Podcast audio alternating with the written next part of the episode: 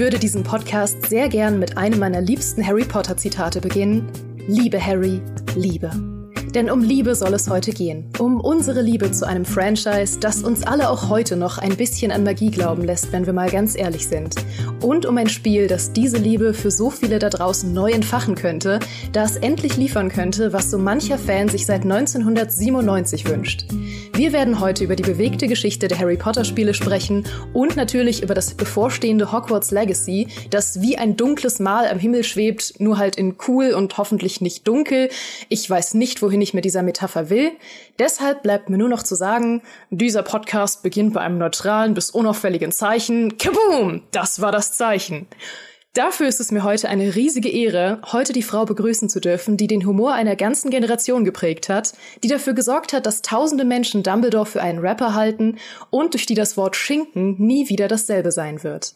Wir haben heute für euch die einzig wahre, die wunderschöne, die begnadete, die bekennende Ravenclaw und juhu, deswegen könnten wir in jeder Mittagspause zusammensitzen, denn ich bin auch Ravenclaw. Cold Mirror aka Cuddy. Ja, die Massen toben. Wirklich schön, dass du heute da bist. Und ich muss mich stoppen, nicht zu so sehr zu fangirlen. Hallo, Kadi. Hi. Aber ich möchte korrigieren. Ich bin eigentlich bin ich ja True Slytherin, ne? Ich wurde nur nie bei Slytherin eingeteilt. Also irgendwie will der sprechende Hut mich nicht in Slytherin haben. Ich stehe immer nur vor der Tür vom Gemeinschaftsraum und hämmer dagegen. Ich will auch rein. Dann komme ich doch irgendwie zu Ravenclaw oder Hufflepuff. Das heißt, du bist dann diejenige, die unter dem sprechenden Hut sitzt und sagt, bitte Alles Slytherin, nur nicht bitte Gryffindor, Slytherin oder Ravenclaw. Kam schon, es bleibt nur noch eine Sache über. Kam schon, Hut. Gut, äh, damit kommen wir zu der Person, die sich des Nachts heimlich aus dem Gryffindor-Schlafsaal zu uns rüberschleicht, um über ihr absolutes Herzensthema zu nerden, die sehr viel mehr über Harry Potter weiß als über Latein und das, obwohl sie das extra in der Schule belegt hat, um mehr über Harry Potter Zaubersprüche lernen zu können. Unser Quidditch-Star, unsere begnadete Hüterin auf ihrem Feuerblitz, Nathalie Schermann. Woo! Uh, hallo! Schön, dass du heute da bist. Ja, ich freue mich auch mega. Die Stimmung super, Wahnsinn. Die Stimmung brodelt, ja. ja. Ähm, bevor wir jetzt hier eintauchen in diese brodelnde Stimmung des Podcasts, noch ein kurzes Wort vom Sponsor dieses Quidditch-Turniers und dieser Podcast-Folge. Diese Folge wird euch präsentiert von Simon Mobile. Und gibt es zu, ihr wusstet doch schon immer, dass Waschbären fantastische Tierwesen sind. Und ich kann euch jetzt sagen, wo ihr einen findet, der sogar euer Leben leichter macht. Nämlich Simon, der knuffige Markenbotschafter von Simon Mobile, dem neuen Mobiltarif für alle, die es einfach und unkompliziert haben wollen. Mit Simon bekommt ihr monatlich 8 GB Datenvolumen ab 8,99 Euro. 8 GB. Das ist mehr als genug, um tonnenweise Mobile Games runterzuladen. Erst recht, wenn man bedenkt, dass Menschen in Deutschland durchschnittlich überhaupt nur 3 GB pro Monat nutzen. Und das Beste ist, wenn ihr Simon jetzt abschließt, bekommt ihr die ersten sechs Monate, also ein halbes Jahr lang, das doppelte Datenvolumen. 16 GB im Monat. So viele Waschbär-Videos kann man gar nicht von YouTube runterladen. Dazu telefoniert ihr in bester D-Netz-Qualität, habt natürlich eine SMS- und AllNet-Flat und könnt monatlich kündigen, seid also vollkommen flexibel. Bestellen und verwalten könnt ihr euren Vertrag per Mobile-App. Einfacher geht's nicht. Ihr bestellt per App eure SIM-Karte und könnt sofort lostelefonieren und surfen. Mehr Infos zu Simon findet ihr unter simon.link slash gamestar und den Link gibt's natürlich auch in den Show Notes zu dieser Folge. Cuddy, ich tue jetzt mal so, als würde ich diese Geschichte nicht kennen und äh, frag dich ganz unvoreingenommen und interessiert, wie deine Vergangenheit mit Harry Potter ist, wie das für dich seinen Anfang genommen hat und wie das für dich so ein großes Herzensthema geworden ist. Ja, ganz am Anfang wurden mir irgendwann mal die Harry Potter Bücher geschenkt, weil jede Sau damals diese Bücher geschenkt bekommen hat und ich fand es total blöd. Ich war auch keine Leseratte so, deswegen wusste ich nicht, was soll ich jetzt mit diesen Büchern, ne? Ich tu die mal hier ins Regal und lass sie verstauben. Ich fand diesen ganzen Hype und Harry Potter total blöd blöd. Und dann mhm. haben natürlich meine Freunde den Film gucken wollen, weil die ganz große Fans von dem Buch waren und haben mich dann mitgeschleppt. Dann habe ich Alan Rickman als Professor Snape gesehen und dachte, oh no, he's hot. Und dann war ich Fan. Und natürlich erstmal nur von Professor Snape, weil Harry Potter fand ich immer noch blöd. Und dann habe ich doch tatsächlich irgendwann, als es mir nicht so gut ging, doch das erste Buch gelesen und es nicht mehr weggelegt. Also wirklich in einem durchgesuchtet.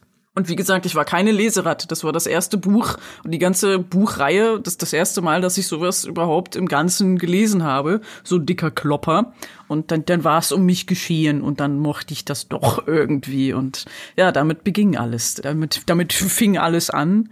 Ich habe Fanfictions geschrieben, ich habe Fanart gemacht und irgendwann habe ich kleine Videos gemacht, wo ich dann äh, den ersten Harry Potter Film neu synchronisiert habe. Also ich habe allen Figuren meine Stimme gegeben und das ganze Skript ein bisschen umgeschrieben, dass es ja, äh, etwas obszöner war, gelinde gesagt. Und Ach ja. das mochten dann viele Leute und dann habe ich immer weitergemacht und dadurch ist irgendwie mein YouTube-Kanal entstanden, unter anderem. Also ja, Harry Potter hat mich seitdem und bis heute immer inspiriert, irgendwas zu kreieren. Und ja, das, das mache ich heute immer noch. Und heute habe ich einen Podcast, wo ich den ersten Film analysiere und so ein bisschen kunstwissenschaftlich, filmwissenschaftlich äh, angucke und äh, dann mich in Wikipedia-Einträgen verliere und äh, versuche irgendwelche Sachen zu erklären, so wie funktioniert zum Beispiel ein Zaubertrank, wie, wie äh, passiert es, dass da so Rauch rauskommt und dann, dann weiß man ja, das ist Trockeneis und äh, Trockeneis gibt's übrigens auch auf dem Mars und so weiter und ja, das, äh, wie gesagt, das ist äh, bis heute etwas, was einfach ein, ein großer Teil meines Herzens ist, wirklich. Jetzt wünschte ich ein bisschen, wir hätten heute alle unsere Harry Potter Fanfictions dabei und würden uns daraus verlesen. ah, ich habe sie bestimmt noch irgendwie Ach, lieber nicht. Und dann hat Snape äh, mit seinen Pimmel geduscht. Ja, so auf dem Niveau waren, waren auch meine mit Sicherheit. Ja, Natalie, ähm, unabhängig von Fanfictions, was sind deine ersten Erinnerungen an Harry Potter? Wie bist du in die Welt reingerutscht? Sehr ähnlich, denn ich mochte Harry Potter anfangs auch nicht. Wie ich zu Harry Potter gekommen bin, hat tatsächlich eine kleine Vorgeschichte. Und zwar, ich will jetzt nicht angeben oder so, aber in der Klasse 1a war ich einfach das Kind, das am besten lesen konnte. Und mhm. mein Lehrer hat mich immer die Lesetante genannt, ähm, was vielleicht nicht so schmeichelhaft ist, aber er hat dann zu meinen Eltern irgendwann gesagt, die Natalie, die braucht jetzt richtige Bücher. Das, was wir hier lesen, die kleine Hexe, ist einfach nicht anspruchsvoll genug. Die braucht andere Art von Hexen. Und ähm, das war das Jahr, in dem der Film rauskommen sollte.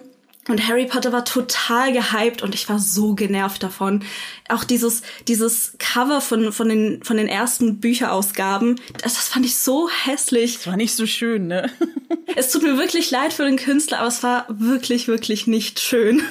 Und äh, ich hatte, also ich hatte gar keinen Bock auf Harry Potter, aber natürlich im Buchladen, wo ich dann mit meinen Eltern war, wurde uns Harry Potter empfohlen. Und weil ich nicht Nein sagen kann, haben mir meine Eltern Harry Potter gekauft und ich saß total bockig schon im Auto und so, das blöde Harry Potter Buch. Und dann schlage ich das auf im Auto noch. Erstes Kapitel, der Junge, der überlebte. Und der erste Satz fängt einfach an mit Mr. und Mrs. Dursley. Und in der ersten Klasse hatte ich keine Ahnung, was MR. und MRS.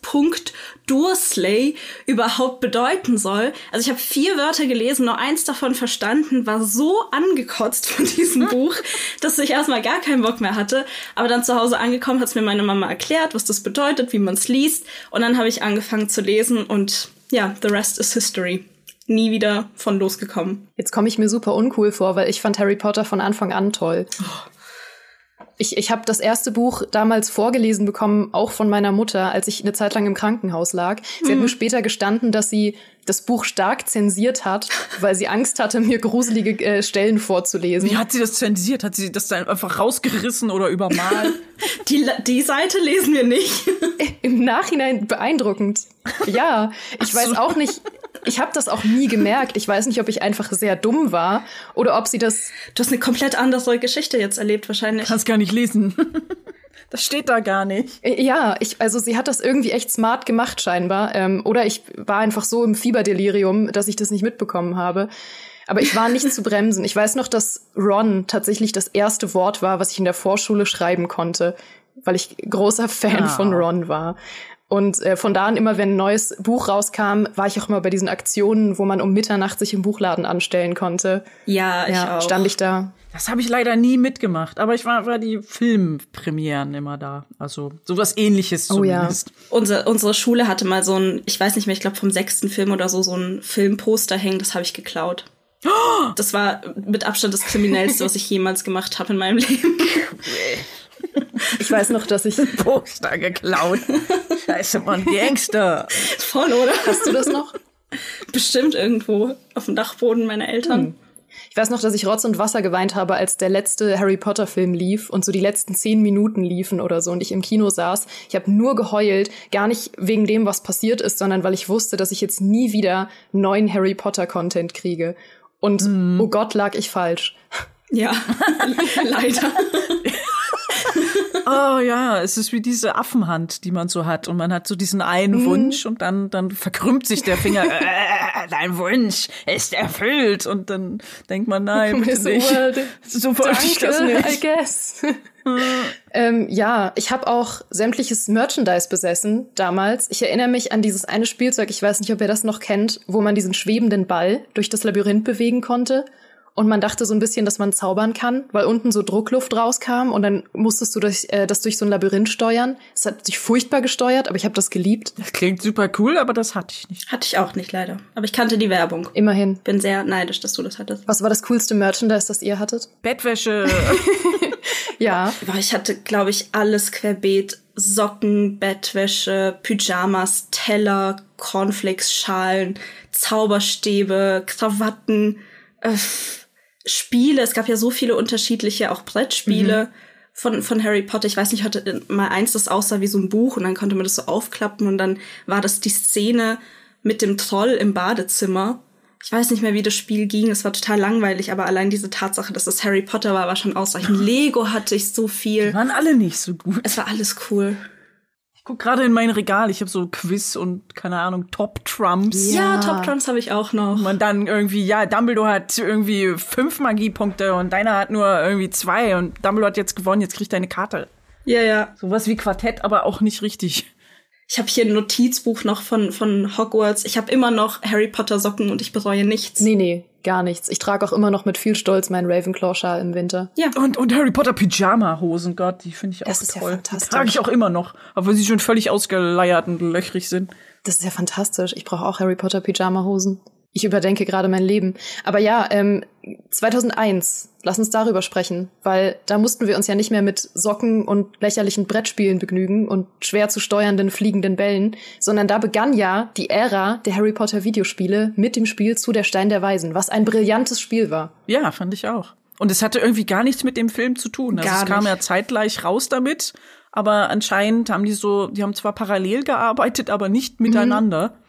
Das ist aber gut. Also sie haben dann Elemente aus dem Buch genommen und da dann versucht, tatsächlich lustige Rätselspiele für Kinder draus zu machen und ein richtiges Spiel. Und nicht nur ein, hier hast du eine 3D-Cut-Szene, die ähnlich abläuft wie der Film und guck dir das an. Ja, genau, das fand ich aber so toll. Wie die etwas neueren Spiele. Ja, dazu kommen wir gleich noch.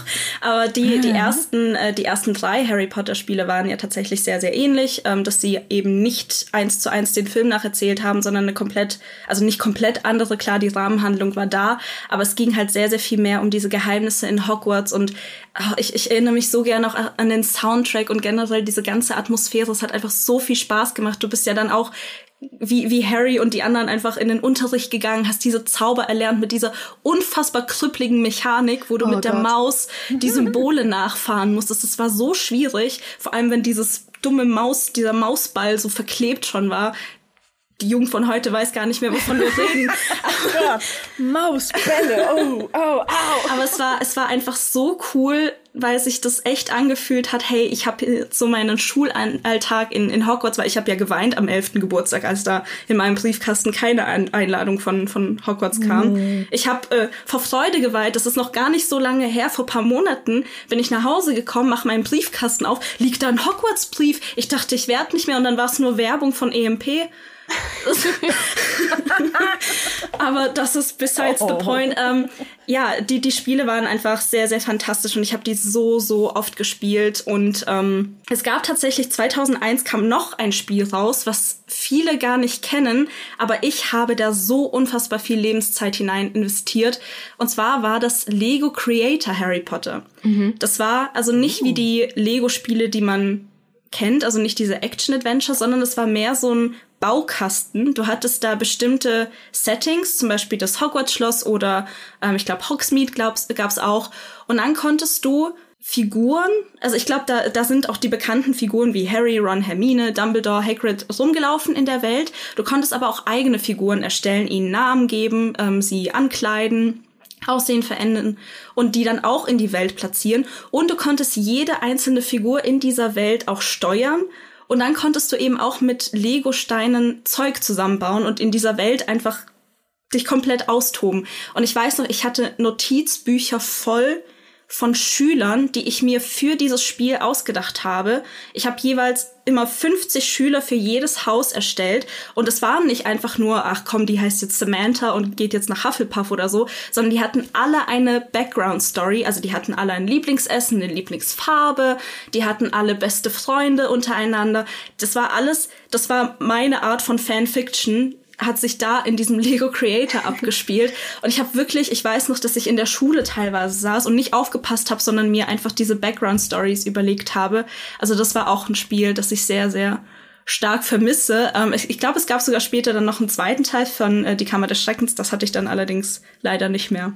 Ich muss dazu sagen, dass die Lego-Spiele ähm, mit den schnittigen Namen Lego Harry Potter die Jahre 1 bis 4 und Lego Harry Potter die Jahre 5 bis 7 sowieso mit die besten Harry Potter Spiele noch sind für mich, weil sie am meisten Das finde ich auch, das, das kann ich so unterschreiben. Ja, oder? Sie sie haben am meisten so diesen diesen Spirit von den Geschichten irgendwie eingefangen und so die Atmosphäre und dieses diesen Wunsch tatsächlich in Harry äh, in Harry Potter, in Harry Potter rumzulaufen, in Hogwarts rumzulaufen mit Harry Potter und äh, ja, diese Geschichte nachzuerleben, oder? Ja, wenn man, also ich mag diese Lego-Optik nicht so sehr, aber man merkt halt, dass es gemacht wurde von Leuten, die Materie verstanden haben und halt auch witzig rübergebracht haben. Alle Lego-Spiele finde ich eigentlich gut. Da gibt's ja von allen möglichen Sachen. Gibt's von mhm. Star Wars und Herr der Ringe und Fluch der Karibik. Die sind halt immer voll die Banger. Die sind wirklich lustig.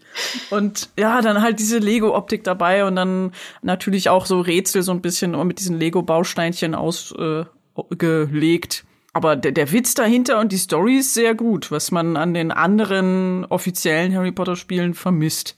Zumindest bei den späteren. Ja. Also ich mochte die Lego-Spiele auch sehr, sehr, sehr gerne, aber für mich sind die ersten drei offiziellen Harry Potter-Spiele, also die, die von EA, trotzdem noch auf Platz eins, weil es dann trotzdem noch mal einen anderen Vibe hatte, weil die Lego-Spiele sind halt so ein bisschen, so ein kleines bisschen over the top, weil da alles sehr chaotisch ist, sehr humoristisch. Ich weiß nicht, die, die die ersten drei Spiele aus der Reihe, die kamen mir dann ein bisschen realistischer vor, falls man das so sagen kann. Ähm, aber du hast ja gerade schon angesprochen, das, was danach kam, war dann halt weniger schön. Es fing ja dann an mit dem vierten Teil, der plötzlich einen kompletten Stilbruch mit sich brachte. Ähm, davor waren das immer so Third-Person-Action-Adventure-Spiele und jetzt plötzlich hatten wir so eine komische, fast schon ISO-Perspektive und ähm, konnten auch beliebig zwischen den Charakteren hin, äh, hin und her switchen. Man konnte, glaube ich, auch zum ersten Mal im Koop spielen. Und es hatte einen sehr, sehr viel düstereren Vibe als die davor, was natürlich ein bisschen auch gerechtfertigt ist, weil klar, auch in der Story werden äh, Harry und Co. auch erwachsener und ähm, haben auch mit äh, gefährlicheren Situationen zu tun, mit gefährlicheren Gegnern. Aber das war für mich dann schon der Anfang vom Ende dieser, dieser Spielreihe. Weil dann kam Teil 5, was ja so ein bisschen so Open-World-Anleihen hatte. Aber meine Güte, diese Gesichter. Also, uff, jeder sagt ja so, oh, der Polar Express, das ist total Uncanny Valley. Habt ihr schon mal Harry Potter und der Orden des Phönix gespielt? Also das ist wirklich, wirklich furchtbar. Äh, zum Glück hatte mein Spiel dann irgendwann einen Glitch ähm, und einen Bug und ich konnte nicht mehr weiterspielen. Das heißt, ich musste es mir auch nicht lange antun. Ähm, oh nein. Oh nein, oh, wie schade. Oh, yeah. Muss ich alles löschen jetzt. und dann kam Teil 6 und dann habe ich gedacht, ey, wollen die mich eigentlich verarschen? Weil ich, ich weiß nicht, welche Person beim Meeting bei EA eingefallen ist, hey Leute, passt auf. Stellt euch folgendes vor, Harry Potter als Deckungsshooter. Mhm. Ja, Mann. Und alle so, ja, Mann, richtig geil. befördert. Also die letzten drei Teile, weil der siebte Teil wurde natürlich wie die Filme für The Money äh, auch aufgesplittet. Das heißt, wir hatten Teil 6, Teil 7, Punkt 1 und Teil 7, Punkt 2.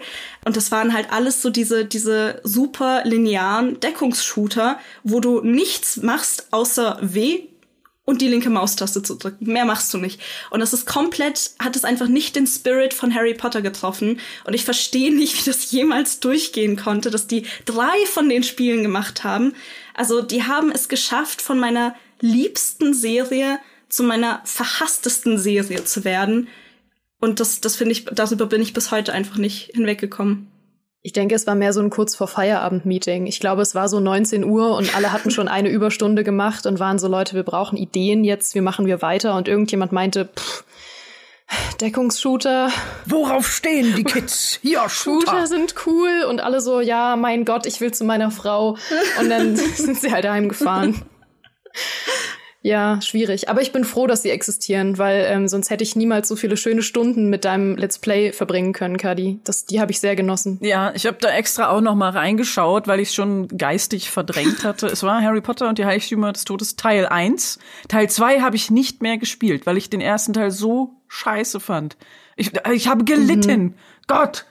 Ah, diese, diese völlig unnötigen diese Einlagen, wo man dann als Harry durch Schlauchlevels geht und dann irgendwelche Todesser abschießen muss. Und dann habe ich einfach immer nur den gleichen äh, Zauberspruch genommen, immer nur Stupor, Stupor, Stupor, Stupor, ja. Stupor. Das ging. Oder einfach durchlaufen, ja. Es war absolut gar keine Strategie. Dann sind die Leute, da sind da zwei Wächter, ja, rennst an denen vorbei, die kommen dir nicht mal hinterher. Ja, was sind das für tolle Wächter? Oh nein, er ist an uns vorbeigelaufen. da können wir nichts mehr tun. Ja, ich habe alles versucht. Also, sorry, Voldemort, da konnte ich jetzt nicht hinterher. Das war ja auch außerhalb meines äh, Aufgabenfeldes hier. Ähm. Genau, ich musste hier dieses Tor beschützen. Ja, es war, es war einfach so grauenvoll. Ich hatte gar keinen Spaß. Und es soll doch Entertainment sein, aber es war Torture. Ja, ja. Es war auch, man hat gar nicht verstanden, was da die Vision hinter war im Bezug auf die Filme, weil es hat ja einerseits so Film-Cutscenes mehr oder weniger gehabt, die so annähernd die Szenen der Filme beschrieben haben. Andererseits waren die Gameplay-Szenen, die man hatte, Dinge, die überhaupt nicht in den Filmen passiert sind. Einfach Schlachten zu schlagen, Massenschlachten mit irgendwelchen Todessern, die nicht stattgefunden haben. Und ja. gleichzeitig hat man überhaupt nicht verstanden, was die Handlung dieses Spiels war, wenn man nicht die Filme gesehen hat. Es war so ein ganz kurioses Begleitmaterial zum Film. Aber in schlecht, in schlecht 3D animiert, da kann man sich auch den Film einfach ja. angucken. Also, man könnte ja. fast meinen, das wäre die spaßigere Erfahrung gewesen. Ja, willst du den Film noch mal in Kacke sehen, in Kacke animiert? Hier, spiel das Spiel. Yay! Aber du hast jede Sekunde davon. Ja, gut. Abseits davon ähm, gab es noch Quidditch-Weltmeisterschaft. Das war fantastisch. Das war fantastisch. Das hat wirklich sehr, sehr viel Spaß gemacht. Man konnte ja sowohl die Hogwarts-Häuser als auch wirklich die Weltmeisterschaft, also Länder spielen. Und ich weiß noch, ich habe mit meinen Cousins so viel gespielt. Ich habe dann irgendwann, als ich studieren gegangen bin nach Tübingen, Tübingen hat nämlich auch eine eigene Quidditch-Mannschaft. Ich habe es mir kurz überlegt, ob ich der beitrete, aber dann habe ich mir gut überlegt und ich dachte, na, mit so einem Stock zwischen den Beinen drum zu sein, ist vielleicht doch ein bisschen albern. Hab's dann nicht gemacht, aber ähm, das Spiel war fantastisch. Das habe ich ehrlich gesagt nicht gespielt und wusste auch nicht, dass es existiert. Bis Tja. heute nicht. Das ist völlig neue Information Ey, für mich. Müssen wir uns mal zusammentun und ein bisschen Quidditch das Weltmeisterschaft nach einem spielen. neuen Let's Play. Gegeneinander. Ja. ja. Es war ein spektakulär gutes Spiel. Es gab ja, was aber das Spannende an der Sache ist, tatsächlich nur ganz, ganz wenige Ausnahmen in dieser, in diesem Spieleportfolio, dass es überhaupt Harry Potter Spiele gab, die ohne Harry Potter stattgefunden haben. Also es gab hier wirklich nur eine Handvoll von Spielen, die nicht Harry Potter drin hatten. Das war halt dieses sehr mittelmäßige Mobile-Spiel Hogwarts Mystery Mhm. Und dieses sehr kuriose AR-Mobile-Spiel, Wizards Unite, was es jetzt nicht mehr gibt. Mhm. Und dieses PS3 AR-Spiel, Book of Spells, was keiner kennt. Oh yeah! Doch, oh, das kenne ich. von Book of Spells, cool. bitte. Ich habe keine Ahnung davon. Doch, das habe ich mit einer mit einer Freundin zusammen gespielt. Und es gibt ja diese PlayStation, Gott, wie heißen die, diese Controller, wo da eine fette Bobble vorne dran ist, die dann so ja, leuchtet. Die Move-Controller. Und Ja, und dann mit einer Kamera kannst du dann quasi dieses Book of Magic dann äh, abfilmen und da ist dann so ein QR-Code, nenne ich es mal, drauf und die Kamera wandelt das dann um in Magie und mit diesem, äh, mit deinem Zauberstab, also der äh, PlayStation-Controller-Bobble da, kannst du das dann ähm, nachmachen. Es geht eigentlich nur darum, diese genauen Bewegungen, äh, wie auf dem Bildschirm dargestellt, nachzumachen. Es ist witzig und dann, dann passiert halt auch irgendwas, wenn du es richtig machst. Gut, das wäre richtig enttäuschend, wenn nichts passieren würde. Quasi wie der Unterricht aus dem ersten Spiel, nur ohne nerviges Mausball.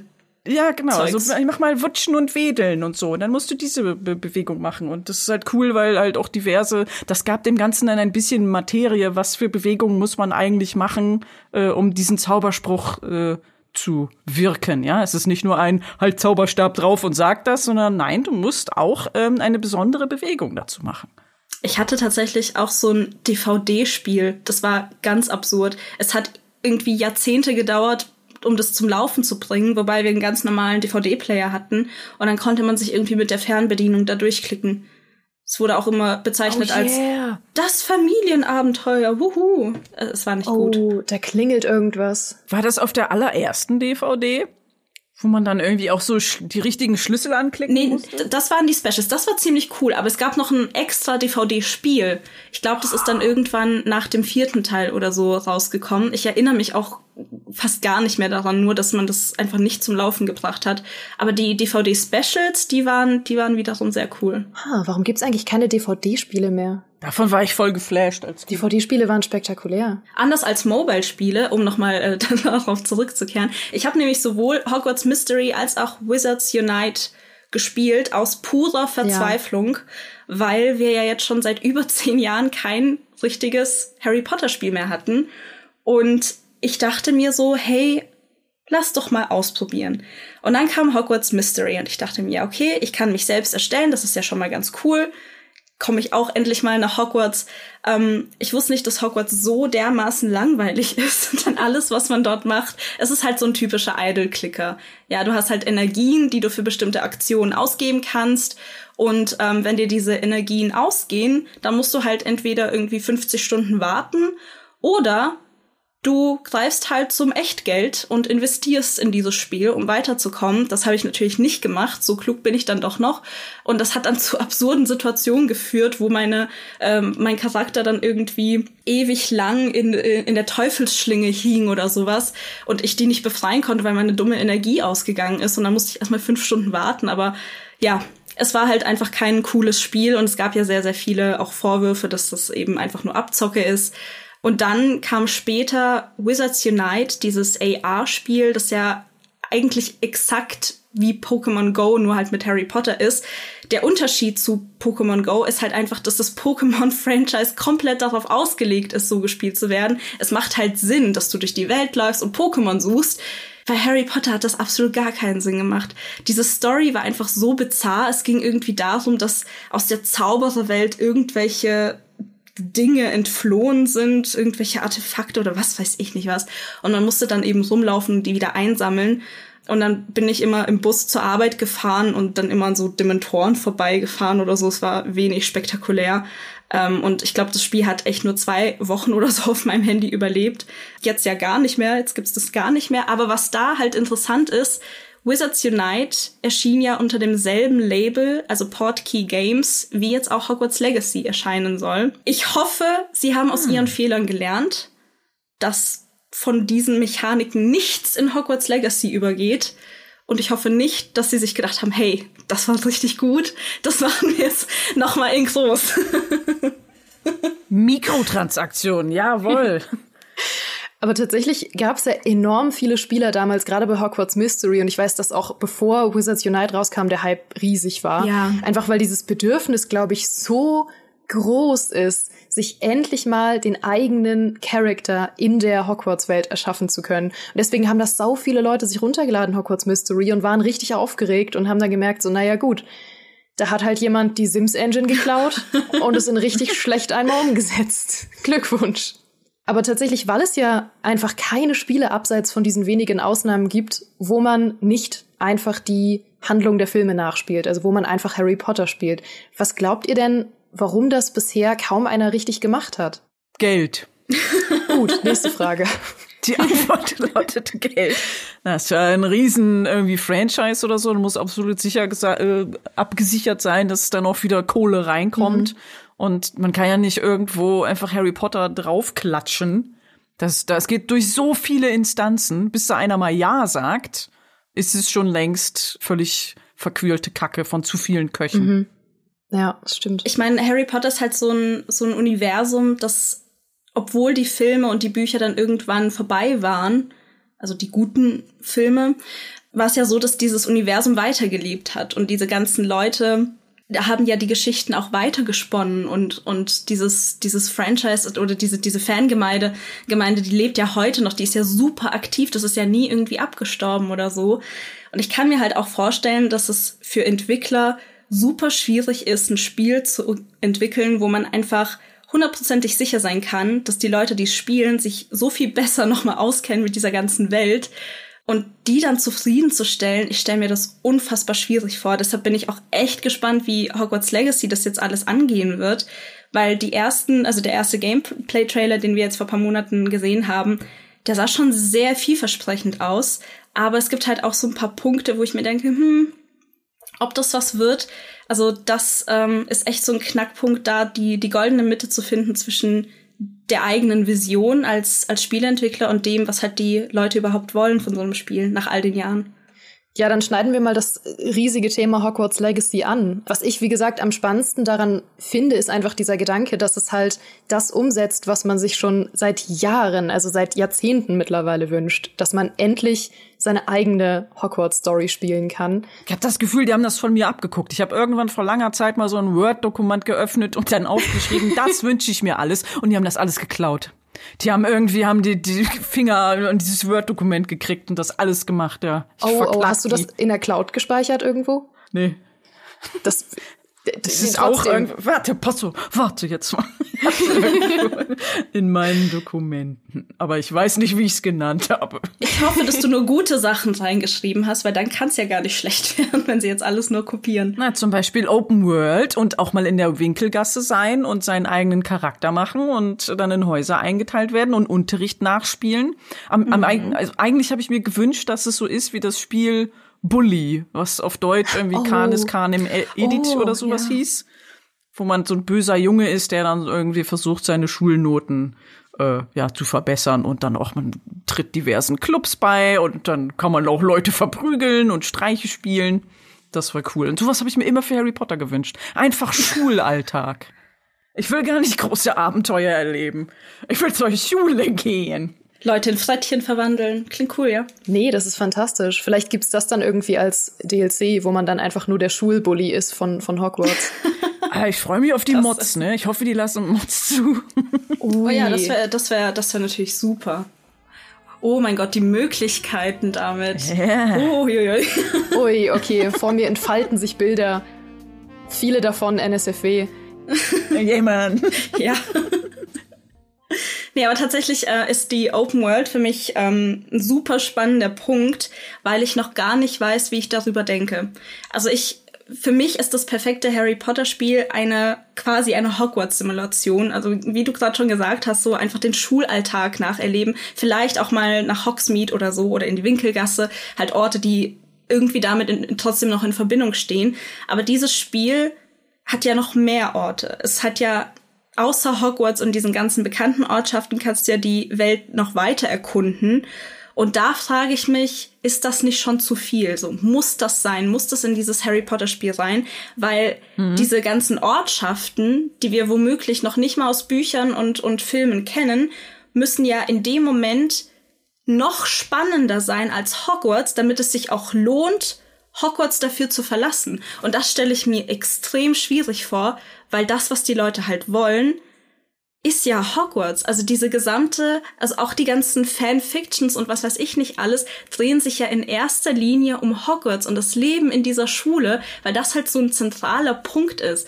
Und ich bin mir nicht sicher, ob das nicht schon, ob die da nicht schon ein bisschen übers Ziel hinausgeschossen haben, indem sie da diese. Wie, du willst nichts über die Koboldkriege erfahren und gegen Leute kämpfen, die eine Melone auf dem Kopf haben, weil es ist das 18. oder 19. Jahrhundert und das ist die Mode von damals.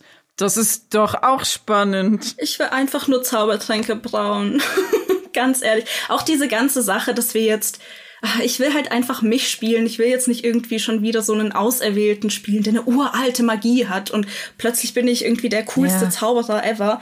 Das bin ich noch nicht so Fan von, muss ich sagen. Und ich finde es auch, ich bin auch gespannt, wie sie das dann mit der ganzen Lore verknüpfen, weil sie haben es ja jetzt extra in so einer Zeitspanne angesiedelt, wo es zwar schon bekannte Charaktere gibt, die man antreffen kann. Ähm, ich glaube, Dumbledore müsste ja, klar, ist natürlich auch schon äh, am Leben, aber es spielt ja auch noch paar Jahrzehnte vor den Ereignissen in, äh, in den fantastische Tierwesen-Filmen. Ich glaube, die spielen so um die 1920er, 30er rum. Und das spielt ja Ende des 19. Jahrhunderts, also Hogwarts Legacy. Könnte sein, dass er da so als Boy durch die Könnte Gegend sein, läuft könnte sein, wäre auch cool. Von also sie haben Beats droppt oder so. Ja, das wäre das wäre fantastisch. Und dann hast du so wie so der, der Club der toten Dichter oder so, irgendwo im Keller von Hogwarts, wo die sich immer treffen zum Rappen. Das wäre wär richtig cool. Im 19. Jahrhundert. Aber ähm, ja, die Entwickler haben sich einen Zeitraum ausgesucht, der weit genug ist von den Ereignissen, die wir schon kennen, aber nicht so weit, dass es gar keine Verbindung mehr gibt. Und deshalb frage ich mich, wie ordnen sie da diesen Zauberer, den wir spielen, der so eine unfassbare Magie hat, die, die sich irgendwie kein Lehrer dieser Schule erklären kann. Wie ordnen sie das im Kanon ein, in der Lore? Das kann ich mir irgendwie noch gar nicht vorstellen. Und da bin ich sehr, sehr, sehr, sehr skeptisch noch. Der macht einen ganz dollen Vergessenszauber und jeder vergisst, dass er je existiert hat. Mich gab es nie. ja, vielleicht. Na, wir werden es ja dann selber erspielen, ne? Das, das wird ja dann auch total spannend. Oder es passt einfach überhaupt nicht, weil es ist ihnen scheißegal und sie wollen nur eine interessante Story machen und natürlich musst du der Held der Geschichte sein und deswegen bist du jetzt der biggeste Kerl da und nicht einfach nur ein willkürlich mitteldurchschnittlicher äh, Schüler. Das wäre ja langweilig. Aber genau das möchte ich eigentlich sein. Ja, ich glaube, das möchten alle. Ja.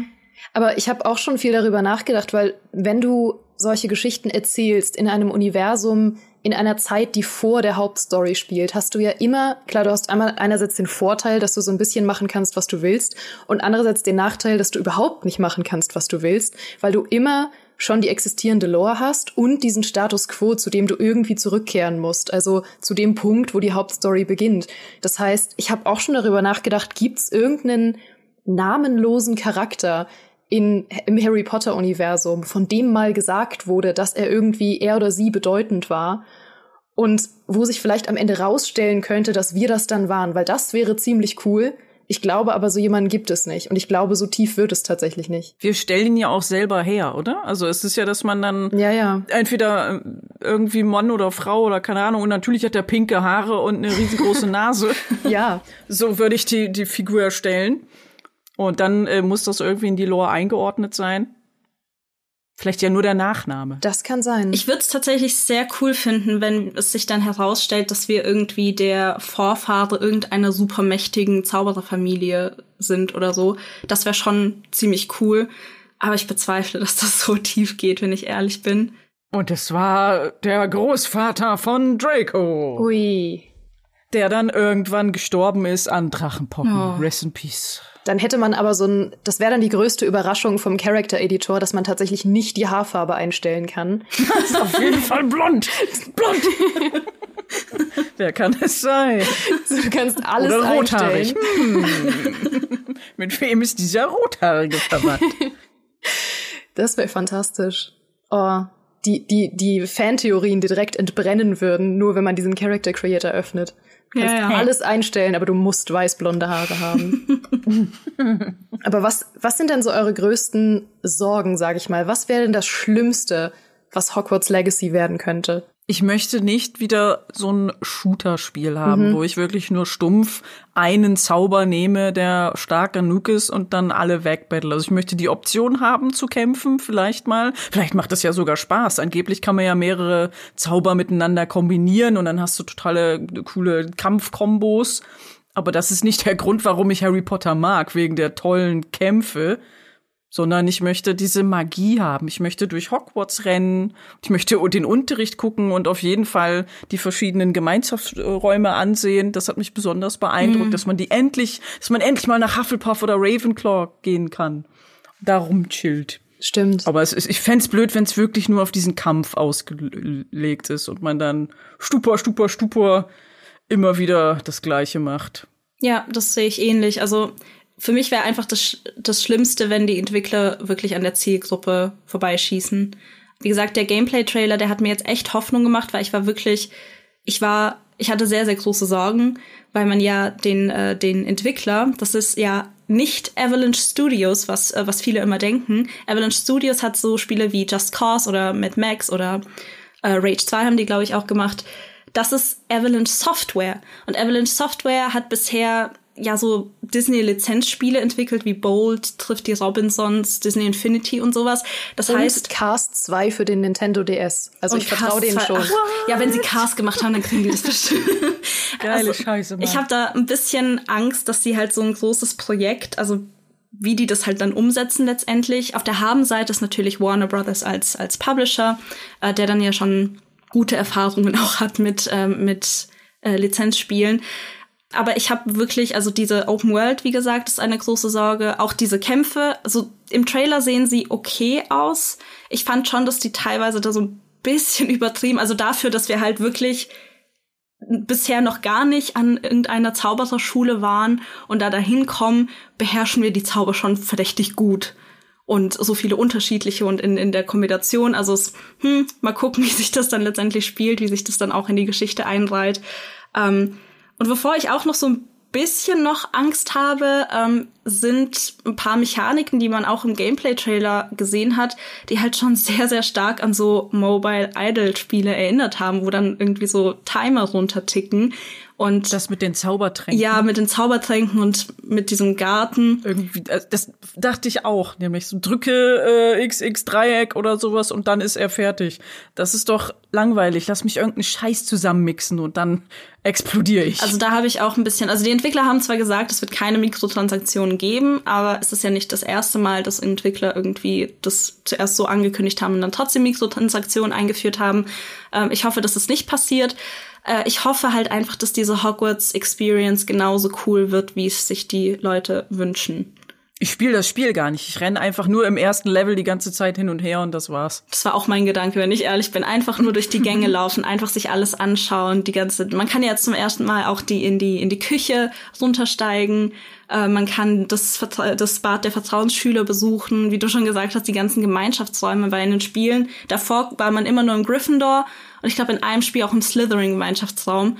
Aber Hufflepuff und Ravenclaw sieht man zum ersten Mal und einfach dieses ganze Gelände erforschen. Also das, da habe ich schon richtig ziemlich Bock drauf. Was wir wollen, ist ein Hogwarts-Simulator. Genau. Ja. Nicht irgendwie Abenteuer oder Survival, was auch immer, sondern einfach nur, mach das Schloss, mach es in schön, ich will hier meinen eigenen Charakter basteln und der Rest passiert von alleine. Wir, wir denken uns unsere Geschichten schon selber aus. Ja. Die können nie so gut sein, wie was auch immer für ein Furzkack-Studio sich das überlegt. Ja, das könnte ein richtig guter Ansatz sein. Ich habe, als ich jünger war, viele Spiele so gespielt, einfach weil ich nicht lesen konnte und nicht wusste, was meine Aufgabe ist. Und ich habe ähm, Zelda Majora's Mask jahrelang einfach nur so gespielt, dass ich äh, in diesem Dorf rumgerannt bin und so getan habe, als würde ich da leben und arbeiten, bis ich irgendwann oh. mal gemerkt habe, was die Aufgabe ist von diesem Spiel. ähm, und dass ich auch rausgehen kann aus dem Dorf. Aber das könnte ein guter Ansatz sein. Wir bleiben einfach alle drin, kollektiv. Ich meine, es gab ja äh, zunächst Gerüchte, dass das ein MMO werden soll. Mhm das den Gedanken, also ich bin eigentlich nicht so der große Fan von MMOs, aber hier hätte ich den Gedanken tatsächlich spannend gefunden, einfach mit unterschiedlichen Leuten auf diese Schule gehen. Ich glaube, da wäre halt so richtig diese diese Schulatmosphäre aufgekommen. Und ich kann mir echt vorstellen, dass da auch sehr sehr coole Geschichten dann entstanden werden. Und dann gibt's Clanbildung und dann hast du die die Slytherin Gruppe oder die Gryffindor Gruppe und die kämpfen dann gegeneinander. Ja. Oh ja. Es ist alles organisch. Das wird dann von Fans selber gemacht. Die müssen ja nicht mal was programmieren. Player versus Environment. dann snipest du die irgendwie weg, weil du irgendwo am Campen bist. Das, das wäre wär fantastisch. Wenn das einfach, ja, vielleicht findet einfach jemand eine Möglichkeit, einfach nur Hogwarts Legacy online ähm, zu bringen, so illegal, und dann versammeln wir uns da und machen da unser Roleplay. Das ja. ist alles, was wir wollen. Mehr braucht's nicht. Keine auserwählten Geschichten, keine Open World, wo man mit Besen oder Hippogreif hinfliegen kann. Das braucht's alles gar nicht. Auch ein bisschen fliegen will ich schon. Ja, aber auf dem Hogwarts-Gelände. Ja, okay, mit meinem Hippogreif auf dem Hogwarts-Gelände. Und dann niete ich da alles um. Das fand ich beim dritten Spiel am besten, dass man da auf dem Hippogreif so ein bisschen über dieses schlecht gerenderte Hogwarts-Gelände fliegt. Durch diese ominösen Da habe ich schon ja. gedacht, das ist das beste Spiel. Besser geht es nicht. So ist es am allergeilsten. Ja. Und ja, das, das war dann die Wahrheit. Es ging leider nicht besser. wird's echt nicht mehr.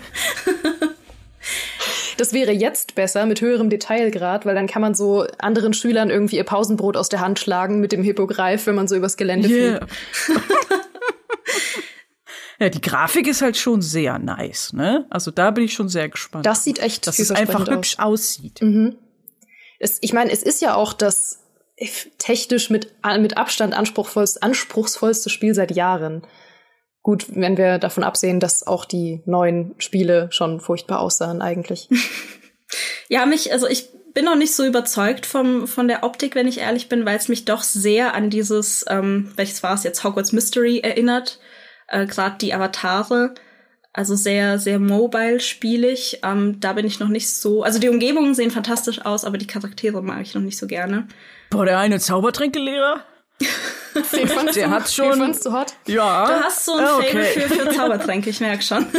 ja, ja. Schon ein bisschen, ja. Doch, doch, der hat was in uns ausgelöst. Oh, ja. Was ich aber sehr cool finde an diesem Spiel ist, wie, wie stark es sich dann auch wieder, was ja die ersten Harry Potter Spiele auch gemacht haben, äh, auf die Bücher bezieht. Weil man sieht ja zum ersten Mal seit so langer Zeit Peeves. Ja, holy shit. Peeves ja. wurde in den Filmen ja komplett übergangen, was wirklich eine, das ist so eine Straftat. Und endlich kommt er wieder zurück. Und wir haben auch andere, äh, wir haben Hausgeister, diesen Geschichtslehrer, Professor, wie heißt der, Binz oder so? Binz. Der ja gestorben ist eines Tages und dann am nächsten Morgen einfach wieder zum Unterricht gegangen ist und wahrscheinlich nie gemerkt hat, dass er eigentlich tot ist. Und ich habe einfach richtig Bock, in diesen Unterricht zu gehen, der einfach so stinklangweilig ist, einfach um diese ganze Atmosphäre mitzunehmen. Das finde ich, also da freue ich mich mega drauf. Und ich finde, es gab auch ein paar Passagen in dem, in dem Gameplay-Trailer, die mich sehr an die ersten Spiele erinnert haben. Gerade die Stelle, wo, äh, wo man dieses Porträt anzaubert und sich dahinter so einen Geheimgang öffnet, weil das war ja auch so ein Ding, was man in den ersten Spielen in Hogwarts äh, immer machen konnte, dass sich dann ganze Dungeons hinter Porträts in Hogwarts äh, versteckt haben. Da, da freue ich mich enorm drauf. Also ich glaube, wenn sie sich da genug von den ersten Spielen haben inspirieren lassen, dann wird das richtig geil. Ja, ich bin auch gespannt, ob sie sowas wie Rätsel haben. Es ist ja dann wahrscheinlich nicht super schwer, aber es wäre schon cool, wenn so ein bisschen kleinere mhm. Sachen dabei sind. Und Bohnen sammeln Bohnen oder Zauber. Sammeln, ja. Äh, Froschdinger, Schokofroschkarten sammeln. Oh ja. Das, was für viele Leute irgendwie so das Diablo Gold und, und legendäre Items ist, waren für mich die Bertie Bots Bohnen in den Harry Potter Spielen. Ich habe mich noch nie so gut gefühlt, wie wenn man da auch, man, es gab ja manchmal so Kapitel, wo man dann am Ende in so einen Belohnungsraum ka kam und dann hatte man irgendwie eineinhalb Minuten, wo es die ganze Zeit diese Bohnen geregnet hat und man ist die ganze Zeit nur durchgelaufen und es hat, ey, das war so gut. Das brauche ich, ich wieder habe gerade dunkle Erinnerungen an dieses erste PlayStation 2 Spiel. Ich habe es nämlich auf der PlayStation 2 gespielt, was glaube ich durch den auch klebrigen Controller, ich weiß nicht, warum so Eingabegeräte immer kleben, aber mein Controller war auch sehr klebrig und das war noch schwerer damit diese Zaubersprüche nachzuzeichnen, glaube ich. Das war noch ein größeres ähm, Unterfangen, aber ich habe gerade so eine dunkle Erinnerung, weil du Bertie Bots Bohnen sagtest. Es gab doch diese eine Szene, wo man sich vor Filch verstecken musste in der Bibliothek, glaube ich. Mhm. Oh ja. Yeah. Und dann gab es, glaube ich, auch so eine sehr schwer zu erreichende Bertie Bots Bohne und ich hatte nie den Mut, mir die äh, zu holen weil ich Stealth-Einlagen ja. furchtbar unheimlich finde. Ja. Was wir noch gar nicht angesprochen hatten, was aber sehr, sehr cool an den, an den äh, Harry Potter-Spielen war, ist, dass sie je nachdem, auf welcher auf welcher Plattform du sie gespielt hast, hattest du noch mal ein komplett anderes Spiel. Ja, gerade bei den ersten stimmt. Ja, also auf dem PC hattest du eine Art von Spiel, auf der Playstation hattest du ein komplett anderes Spiel und das, das war so cool. Das kann man sich heutzutage gar nicht mehr vorstellen, dass ein Spiel auf mehreren Plattformen released wird und das einfach komplett unterschiedliche Abenteuer sind. Es war aber auch immer sehr verwirrend. Also gerade bei so Lizenzspielen haben sie das oft gemacht, glaube ich, dass man dann irgendwie noch eine Gameboy-Version hatte, die aber das gleiche Cover und den gleichen Titel hatte und man wusste überhaupt nicht, welches Spiel man gerade kauft. Ja gut, Gameboy, klar. Das ist ja grafisch dann doch ein bisschen anders als eine ja, PlayStation 2. Ein so ein Gameboy. das ist ja völlig anders. Also da war ich überrascht und empört. Wie kann habe, das denn sein? Ja, ich habe die Werbung für das PlayStation-Spiel gesehen, habe es mir für den Gameboy gekauft und war wirklich wütend, dass ich nicht das gleiche Spiel erhalten habe. Ich empfehle dir mal Muggelkunde zu be belegen, dann lernst du vielleicht den Unterschied.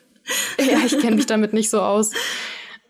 Was mich aber auch mega fasziniert, du hast es ja auch schon angeschnitten, Nathalie, dass Hogwarts Legacy ja jetzt wieder die Lore erweitern wird. Mhm ich sag mal, abseits von Fantastische Tierwesen ist Hogwarts Legacy ja das größte Stück Kanon seit Cursed Child. Und wenn wir mal ehrlich sind, hat niemand das wirklich als Kanon akzeptiert. also ist Hogwarts Legacy im Grunde das größte Stück Kanon seit den Filmen.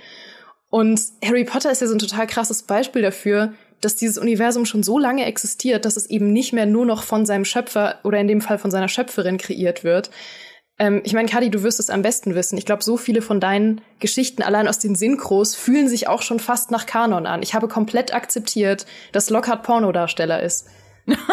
ja, nichts anderes. ja. Ist ja aber auch schön, dass sie nicht damit geworben haben, dass ähm, J.K. Rowling bei der Produktion oder bei der Entwicklung der Story nichts äh, zu tun hatte. Ja, also die wurde komplett ausgeschlossen. Und normalerweise vor zehn Jahren hätten die Leute sich aufgeregt. Was? Die hat da nichts mit zu tun? Das kaufe ich nicht. Und jetzt so, ja, gut. Ja. Gott sei Dank. Besser so. ja, das stimmt. Aber das ist halt unabhängig von der Kontroverse um J.K. Rowling, die halt echt nochmal ein ganz eigenes deprimierendes Thema ist. Ähm, finde ich es halt faszinierend, dass das ja dann alles Kanon sein wird und dass das alles Dinge sind, die von Leuten kreiert werden, die nicht ursprünglich an Hogwarts beteiligt oder an Harry Potter, an, dem, an der Kreation von diesem Hogwarts Harry Potter Universum beteiligt waren.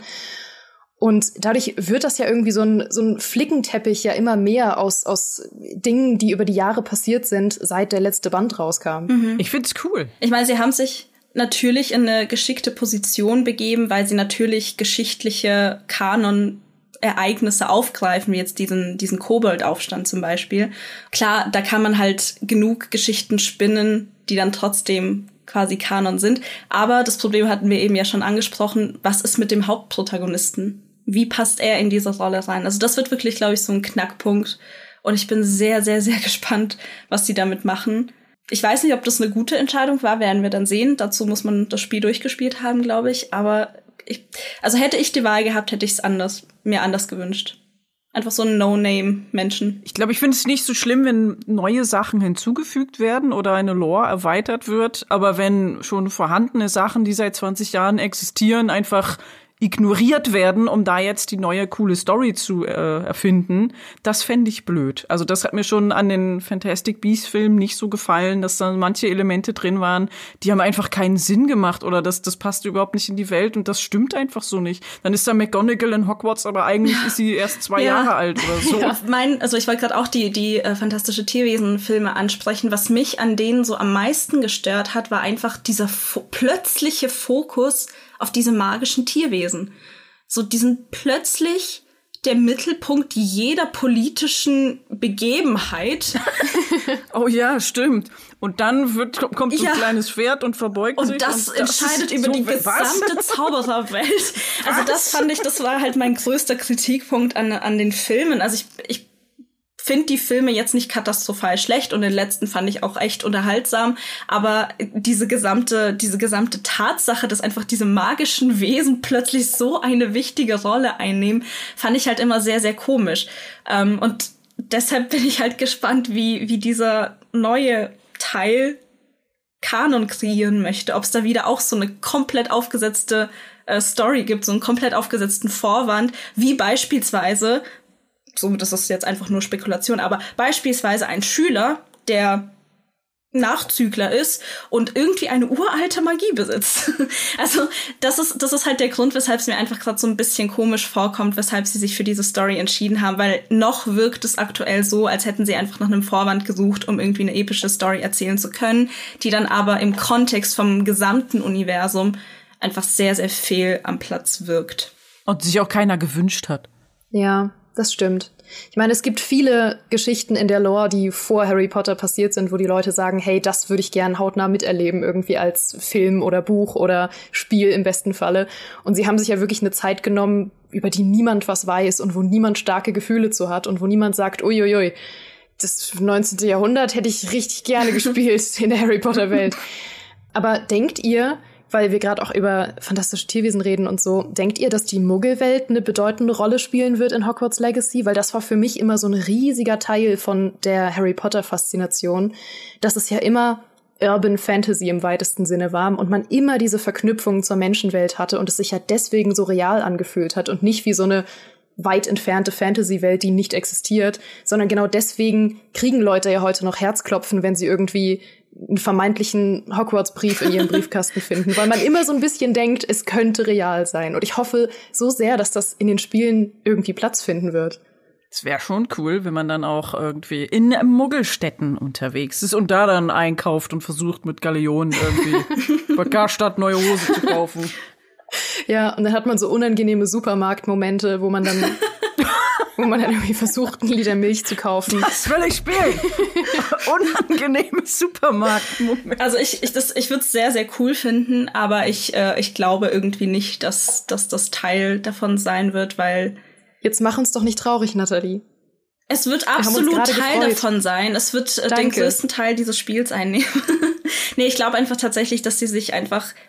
Sie, sie erschaffen sich selbst ja einen Kontext, in dem sie zu der bekannten Zaubererwelt einfach noch mal eine Magieebene erschaffen, die bisher unbekannt war.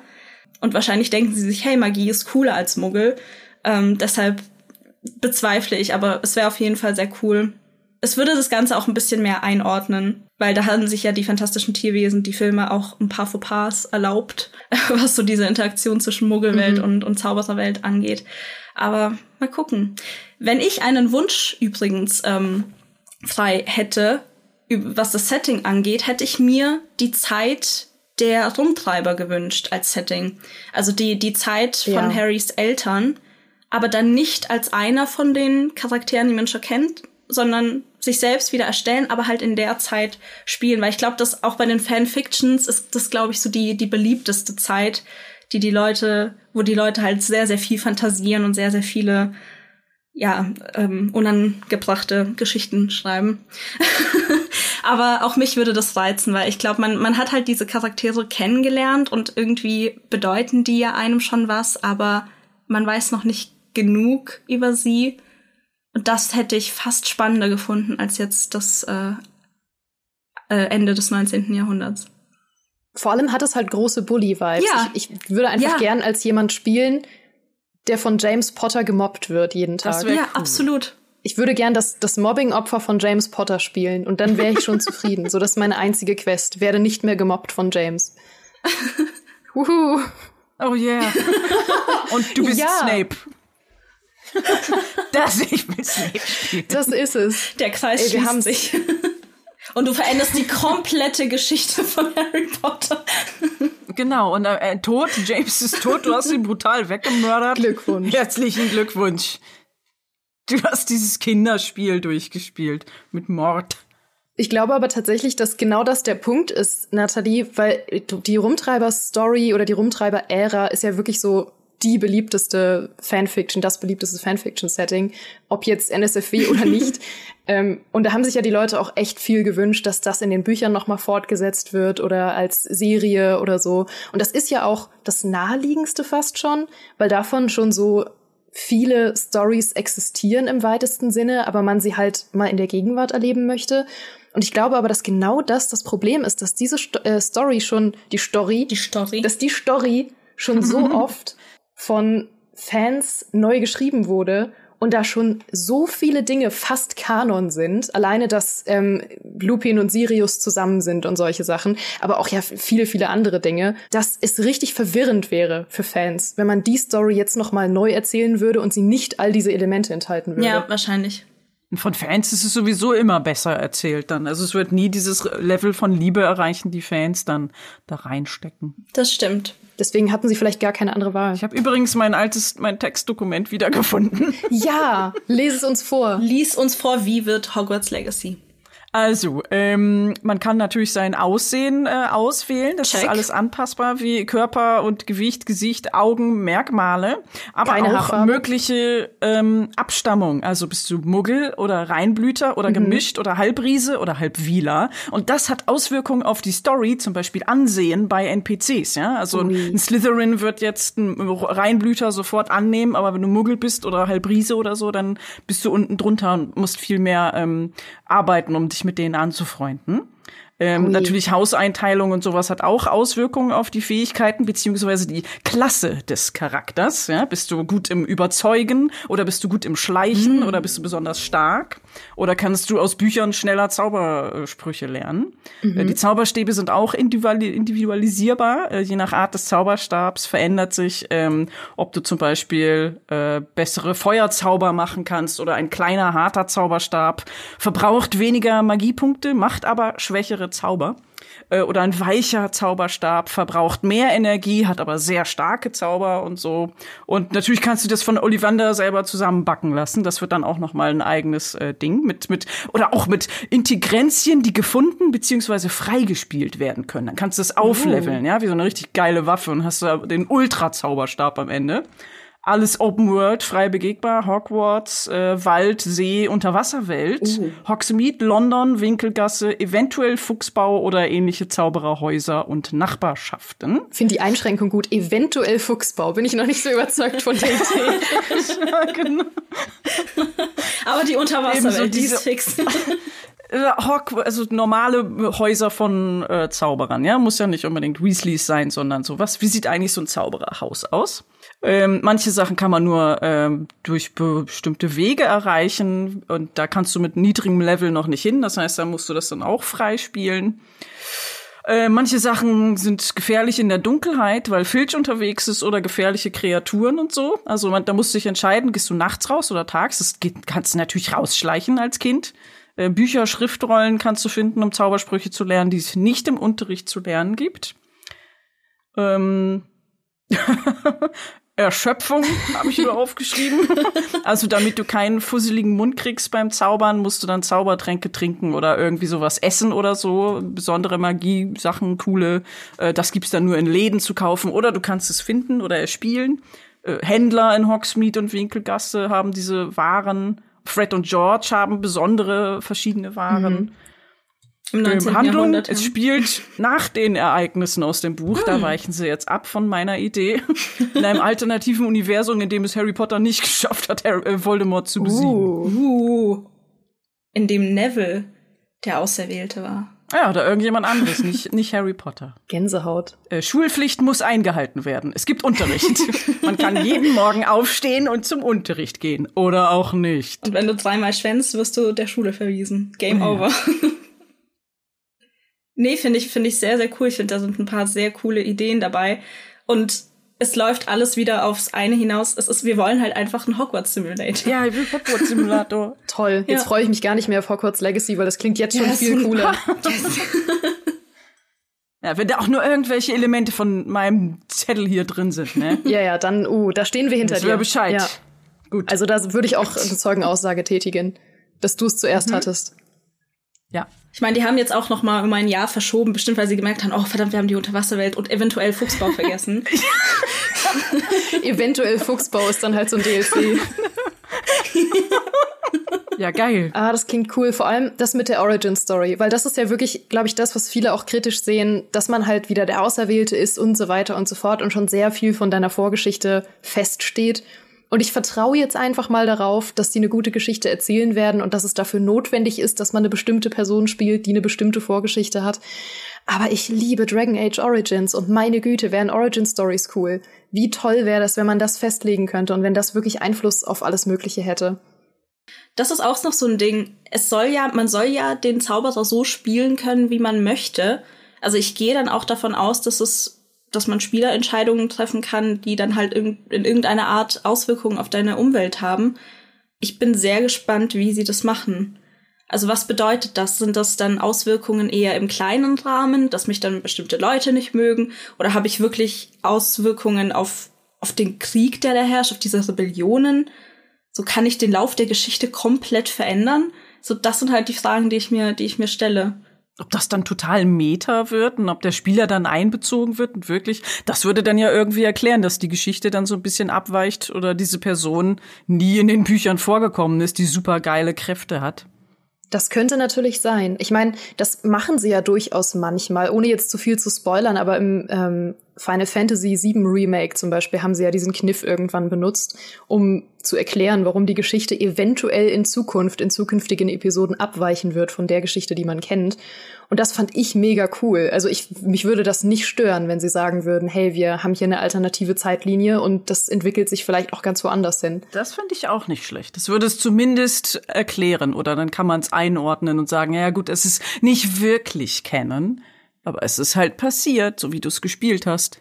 Ich glaube, das würde die Leute weniger stören. Ich glaube, da würde niemand sagen, ui, das äh, deckt sich aber nicht mit dem, was ich über das 19. oder 18. Jahrhundert wusste in der Harry Potter Welt, sondern ich glaube, die Leute haben ja viel mehr Bock, tatsächlich Einfluss zu nehmen, als da jetzt so beschränkt zu sein, dass es dann in eine Lore passt, die ohnehin nicht vielen Leuten was bedeutet. Oder man wacht am Ende einfach auf und es war alles nur ein Traum. Ja, von Ron.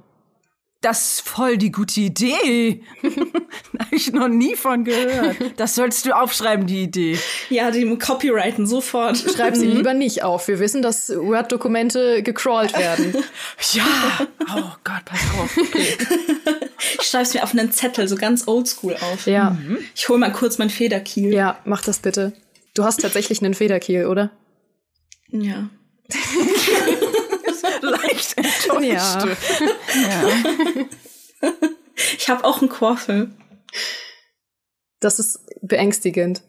Ich bin auch so ein Harry Potter Shop einfach. Also nicht, weil dass du ihn hast, sondern weil ich nicht damit abgeworfen werden möchte. Das meinte ich. Ich kritisiere kein einziges Stück Merchandise, das du besitzt, außer wenn du mich damit abwerfen kannst. Ähm, immerhin ist es ja kein Klatscher, ne? Also ja.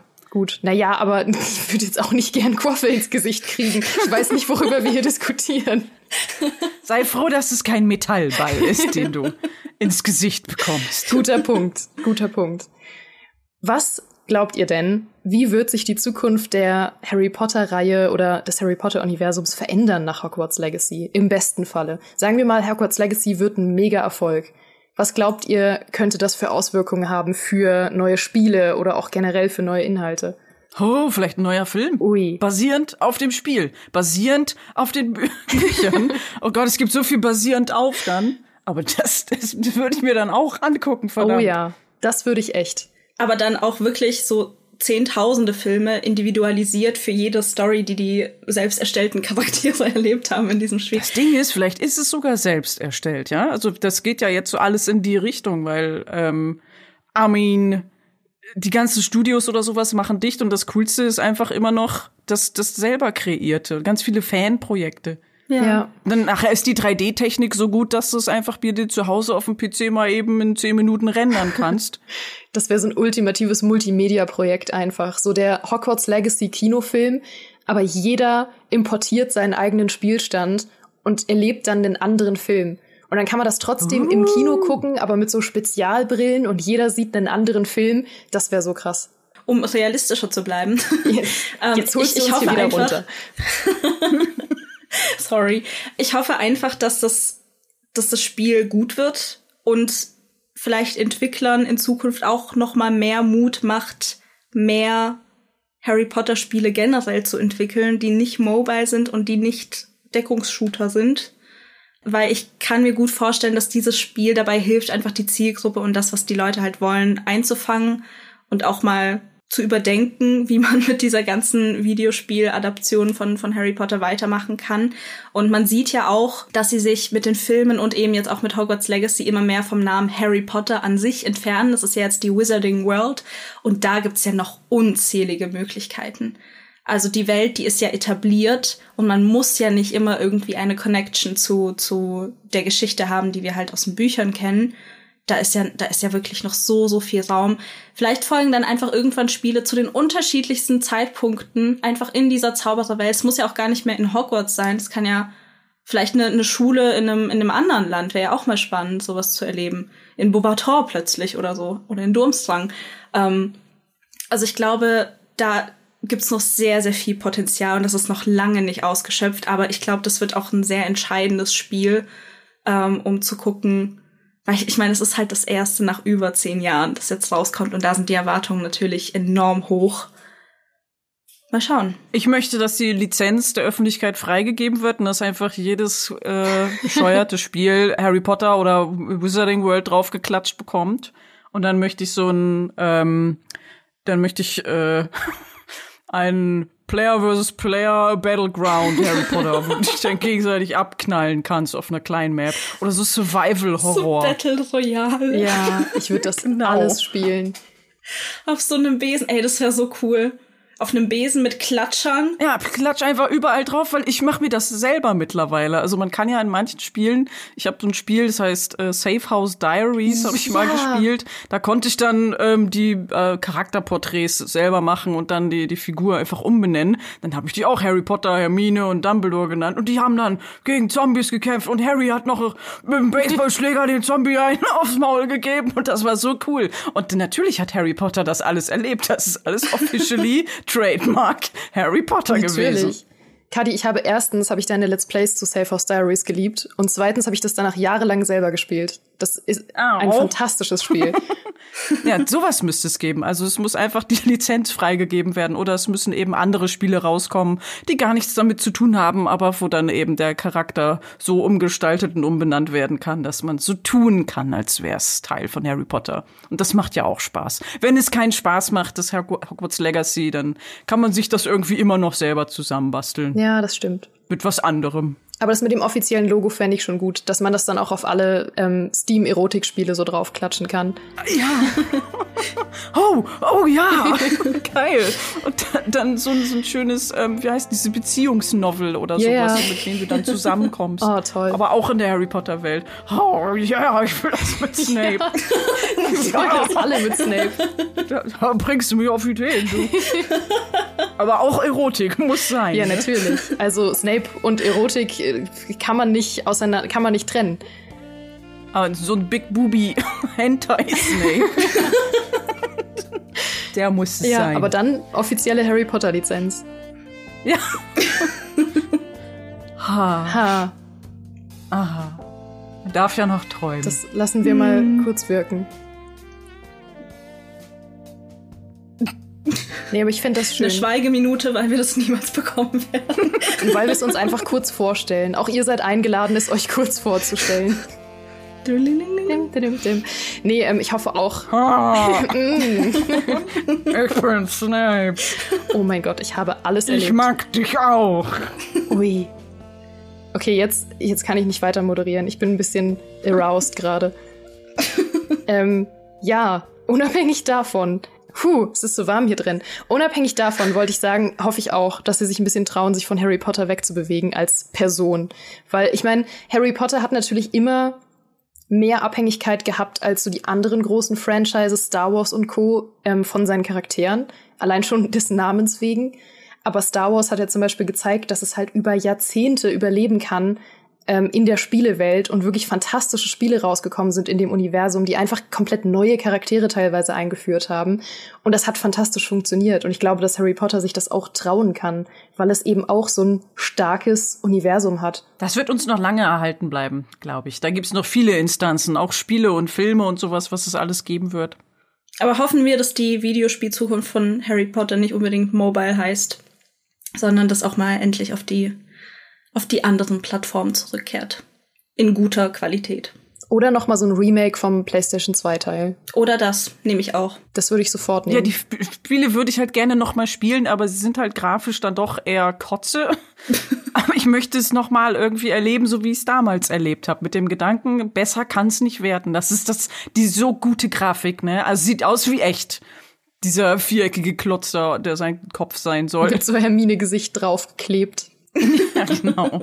Wo dann aber auch die, die Gesichter der Schauspieler extra für eingescannt wurden. Ne? Also da haben sie schon die Mühe gegeben. Es gab auch, das noch als kurzer Funfact, ja dieses Kinect-Spiel von Harry Potter, da konntest du auch dein Gesicht einscannen und das war furchtbar. oh mein Gott, hast du gerade eine Erinnerung unlocked. ja. Wenn du, wenn du davon Bilder hättest, Nathalie, das könnte ich als Teaserbild für diesen Podcast gebrauchen. Zum Glück habe ich keine Bilder davon. Zu schade. Aber wir können das gerne rekonstruieren mit Photoshop. Ja, bitte. Wir scannen jetzt uns alle dreimal ein in diesem alten Kinect-Spiel und gucken, was passiert. Wo dann noch so eine Haarlocke irgendwie mit auf die Stirn äh, eingearbeitet wurde. Ah, Der Mund ist etwas zu weit rechts. Ist ein bisschen, bisschen eckig. alles etwas zu weit rechts. So dein linkes Ohr klippt schon so über dein Gesicht rüber. Ja, das ist es. Mehr wollen wir doch nicht. Es war mir ein Fest heute und es war mir eine Ehre, das moderieren zu dürfen. Vielen, vielen Dank, dass ihr heute beide da wart. Ich danke auch. Es war super. Thanks for the trip down memory lane. Ja. Jetzt bin ich wirklich gehypt für das neue Spiel. Selbst wenn es kacke wird. Jetzt, ich habe jetzt Bock darauf. Ja. Ich meine, es gibt ja auch gut Kacke. Es kann ja auch auf eine Art Kacke Es werden, dass man es gut trashig ja, sein, dass man ja. es genießt auf eine Art. Hoffen wir, dass es gut wird oder gut Kacke. Ja, ich, ich liebe es dann, es zu hassen. So. Da bin ich schon, da, da freue ich mich drauf. Entweder die Liebe zu empfinden oder die Hassliebe. Ich bin sehr gespannt. Und so schließt sich der Kreis. So hat es angefangen. Ich werde jetzt noch mal einen kurzen wichtigen Disclaimer geben, weil es gab ja rund um Hogwarts Legacy eine Debatte und es stand die Frage im Raum, inwieweit es mit J.K. Rowling verknüpft ist und inwieweit man es für sich selbst verantworten kann und möchte, das Spiel überhaupt zu unterstützen. Wir haben entschieden, dass das hier nicht der angemessene Rahmen dafür ist, um das ausführlich genug zu behandeln. Und deswegen möchte ich euch mal ans Herz legen. Wir haben eine Reportage zu dem Thema ähm, auf gamester.de, die heißt Das halten Transmenschen vom Spiel und J.K. Rowling. Und da haben wir explizit mit Menschen gesprochen, die direkt davon betroffen sind, was ich immer ein bisschen schöner finde und dem Thema dann auch den angemessenen Raum gibt. Und die Reportage verlinken wir euch einmal in der Podcast-Beschreibung, wenn ihr euch dafür interessiert. Ansonsten ähm, wünschte ich, wir könnten direkt im Anschluss einen Teil 2 aufnehmen, weil eigentlich hätte ich noch so viel, was wir besprechen könnten. Aber vielleicht können wir einen machen, wenn Hogwarts Legacy dann draußen ist. Und dann lautet der Titel Gut oder Gut Kacke. Ja. Ja. Wir bewerten dann jede einzelne Spielmechanik. Wir gehen alles durch. Das machen wir. Nochmal Kadis Liste und checken, Ja. ob das auch wirklich alles Das müssen ist. wir dann nochmal abgleichen, ja. Ja, ich Ja. bewahre den- den Zettel jetzt auf. Und vergleiche. Bitte unbedingt. Weihnachten Leute, ich hab kommt's mir- raus, ne? Ja, müsste eigentlich. Ich hoffe mal, dass es nicht nochmal verschoben wird, was ja durchaus immer noch passieren kann. Mal schauen. We see. Leute, ich habe mir keine Abmoderation aufgeschrieben, deswegen eier ich hier gerade so ein bisschen rum. Ich würde sagen, wir hören einfach auf. Okay, stoppen einfach. Tschüss. Cut. Okay, ciao. nee, ohne Witz, das war's. Aber danke, dass ihr da wart. Und ähm, wir hören uns alle beim nächsten Mal. Macht's gut. Tschüss. Tschüss.